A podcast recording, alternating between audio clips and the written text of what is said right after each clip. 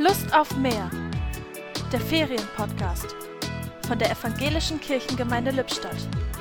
Heute mit Lilo Peters. Ich liege im Gras und schaue hoch in den Himmel. Makellos blau, wie so oft in diesem Sommer, wölbt er sich über mir. Wenige Wolken ziehen wie kleine Schaumkronen über mir vorbei. Der Himmel sieht aus wie ein endlos weites Meer. Himmel und Meer scheinen mir Geschwister zu sein. Ich glaube, die Menschen der Bibel empfanden es ähnlich. So lese ich im Buch Genesis vom zweiten Schöpfungstag. Gott sprach, im Wasser soll ein Gewölbe entstehen, eine Scheidewand zwischen den Wassermassen.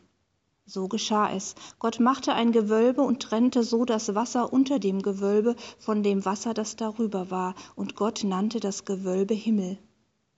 Ich weiß, das ist kein wissenschaftlicher Bericht, und doch steckt darin eine große Wahrheit. Wir sind umgeben von einer grandiosen Schöpfung, eingebettet in das Meer der Liebe Gottes inmitten einer Flut von Möglichkeiten. Das ahne ich, auch wenn ich nicht ans Meer fahre. Der Himmel ist in diesem Moment mein Meer. Die Gedanken zum Tag kamen heute von Lilo Peters.